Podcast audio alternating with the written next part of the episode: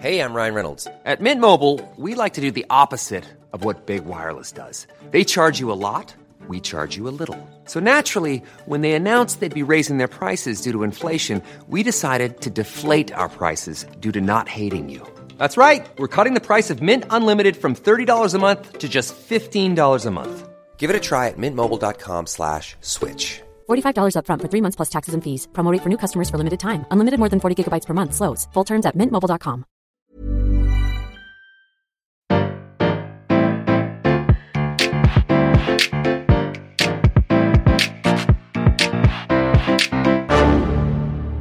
Bonjour, vous avez choisi la réponse D. Mais d'abord, écoutez la question. Aujourd'hui, sur la thématique gastronomie, elle se pose en seulement trois lettres. Dans notre domaine, que signifient les lettres MOF M-O-F.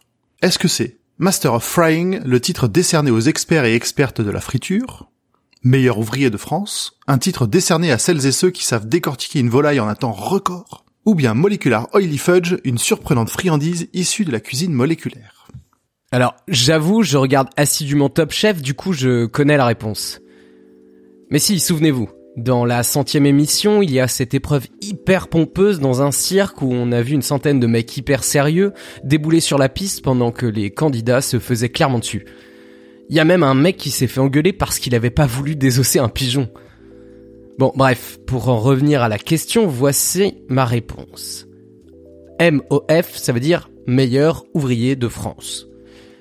D'ailleurs, le concours des meilleurs ouvriers de France, son but c'est de récompenser les meilleurs artisans et artisanes dans de nombreux corps de métier. La mosaïque, la vannerie, la chaudonnerie, la dentelle, la coiffure, la bijouterie, la coutellerie, la lutherie, l'imprimerie et même la prothésie dentaire, la taxidermie, la maréchale ferrante... Maréchal Ferrandi...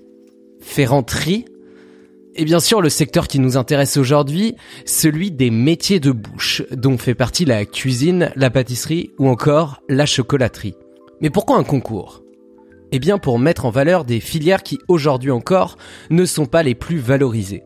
Et c'était encore plus vrai en 1925. Le patronat et l'État ont donc décidé d'organiser une grande expo pour mettre en lumière la réussite de toutes ces personnes talentueuses et en même temps promouvoir des métiers qui galéraient à recruter. Du coup, il n'y a pas de limite de lauréat. Si tout le monde a été bon, tout le monde gagne sa médaille. Si personne n'a assuré, personne n'aura le titre. En revanche, vous connaissez toutes et tous une personne qui n'a pas eu trop à se fouler pour avoir le titre. Et il s'agit du... Je vous le donne en mille, président de la République. Non, je ne suis pas en train de dénoncer une énième théorie du complot à la tête des hautes sphères du pouvoir.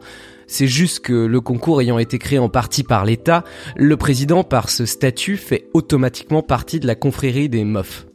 Malgré le fait qu'il y ait des concours de MOF pour de nombreux métiers, les lauréats les plus médiatisés restent les cuisiniers et les pâtissiers. Justement grâce au succès des émissions culinaires à la télé, comme celle que j'évoquais en début d'épisode.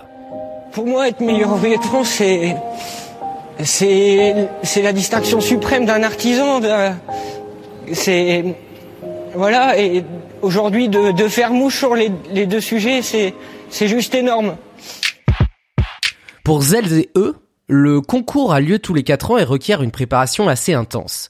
Il y a d'abord des épreuves qualificatives, un test écrit dans lequel on leur demande des trucs du genre selon Escoffier, qu'est-ce que la sauce paloise Quelle est la période autorisée pour la pêche de la coquille Saint-Jacques française?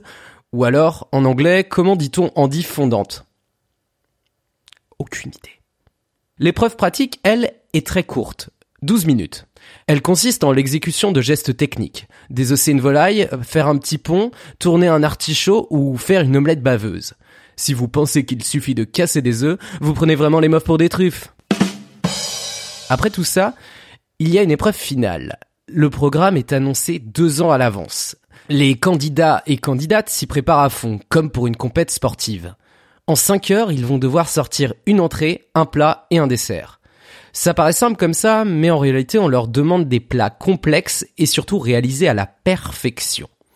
Pour les derniers lauréats, par exemple, le plat c'était trilogie d'un lièvre entier, cuisiné de trois façons, trois garnitures, fruits, légumes. Et oui, le menu est imposé parce que le concours des mofs n'est pas vraiment un concours de créativité. Ce qu'on attend des meilleurs ouvriers et meilleures ouvrières, c'est de perpétuer le côté classique et traditionnel de la cuisine française. Bon, je précise meilleure ouvrière, mais en réalité, elles ne sont que deux à avoir décroché le titre depuis 1924. André Rosier en 2007 et Virginie Basselot en 2015. Même s'il n'y a pas que des mofs en cuisine, j'espère qu'à l'avenir, il y en aura de nombreuses autres. Bravo, c'était la bonne réponse. Pour aller plus loin sur ce sujet, retrouvez les sources en description. La réponse D est un podcast du label Podcut. Vous pouvez nous soutenir via Patreon ou échanger directement avec les membres du label sur Discord. Toutes les informations sont à retrouver dans les détails de l'épisode. À demain pour une nouvelle question sur la thématique science et technologie.